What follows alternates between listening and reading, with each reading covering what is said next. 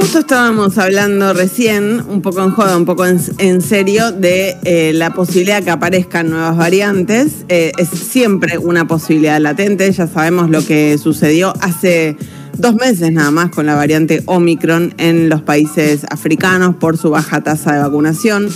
Y en este contexto aparece hoy eh, publicada una noticia en portales internacionales que la verdad me parece indignante y alarmante en dosis iguales.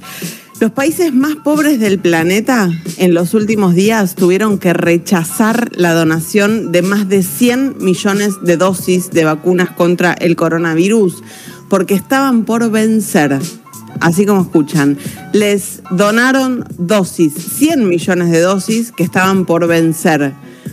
Una miserabilidad total.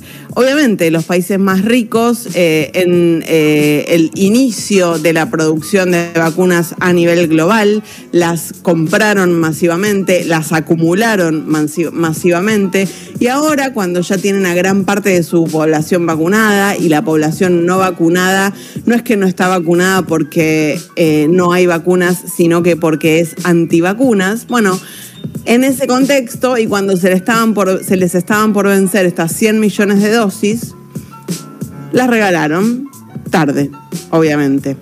Estas 100 millones de dosis eh, podían eh, llegar a estos países más pobres del planeta a través del mecanismo COVAX, un mecanismo que se formó justamente para asistir con vacunas a los países más pobres.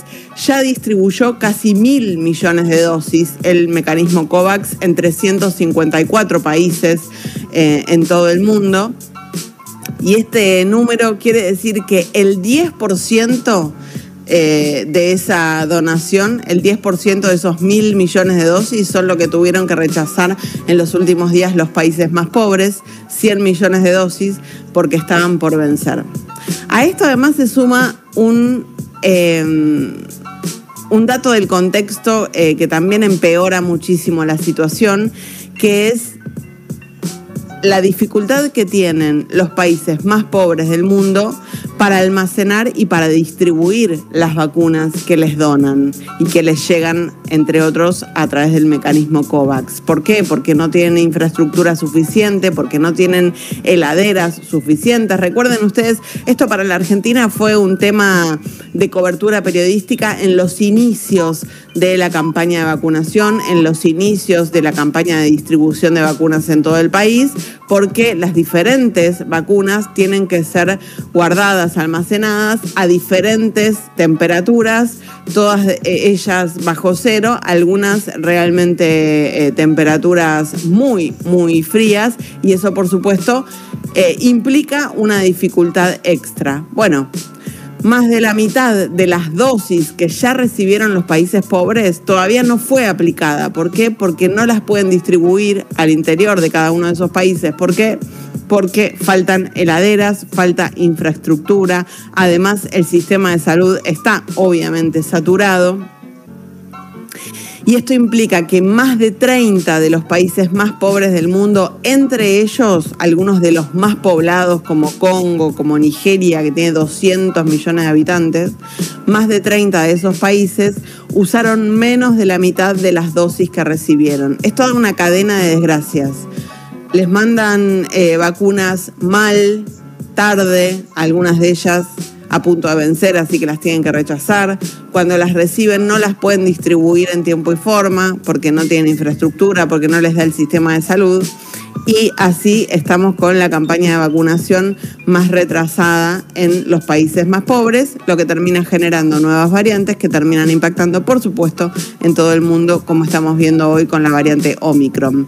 En enero, en lo que va de enero, los países ricos del mundo ya tienen vacunada al 67% de su población con esquema completo y como decía antes, eh, la población restante no es que no está vacunada eh, porque no hay vacunas, sino por la fuerte presencia de movimientos antivacunas. Pero ese 67% en los países ricos contrasta con el 8% de los países pobres que ni siquiera es que está vacunado con esquema completo, tiene apenas una dosis. Tiene apenas la primera dosis, primera dosis que eh, sabemos hoy no está alcanzando eh, para proteger eh, de la manera más completa a la población ante el surgimiento de la variante Omicron. Recién decía Nigeria, uno de los países más pobres con eh, mayor cantidad de población, tiene 206 millones de habitantes.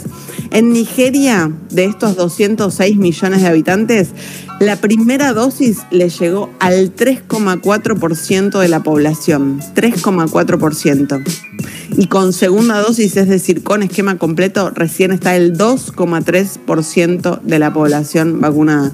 Una situación que no entiendo cómo no está preocupando realmente al resto de las potencias del mundo. La Argentina, la verdad es que hay que sacarse el sombrero, aún siendo un país de renta media, con las dificultades que tiene, bueno, con todo lo que veníamos hablando recién en la apertura, ¿no?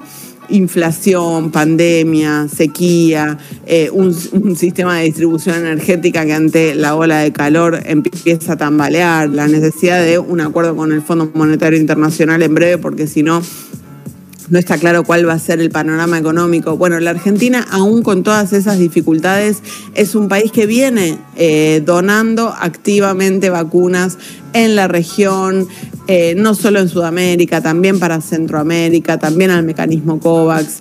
Eh, en ese sentido, es una política sanitaria que no solo mira fronteras adentro, sino que también mira fronteras afuera. ¿Qué está haciendo el resto de los países del mundo? ¿Qué está haciendo sobre todo, qué están haciendo las grandes potencias, ¿no? Ante esta situación que evidentemente nos pone en riesgo a todos. Eh, las estadísticas dicen que hay países como Emiratos Árabes Unidos que tiene vacunada con primera dosis al 99% de su población y con segunda dosis al 91%.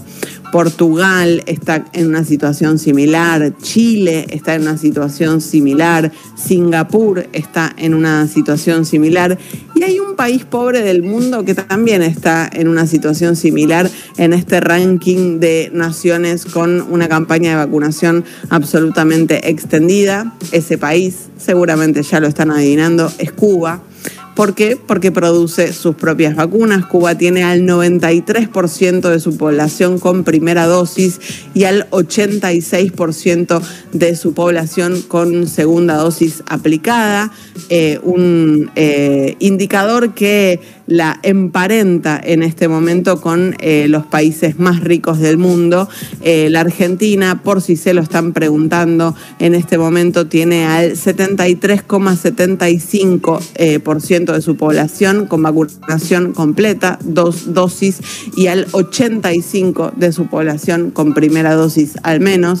Son indicadores muy buenos, pero insisto, si no aparecen soluciones que no aparecieron en los últimos dos años para los países más pobres del mundo, la situación está lejos de poder resolverse.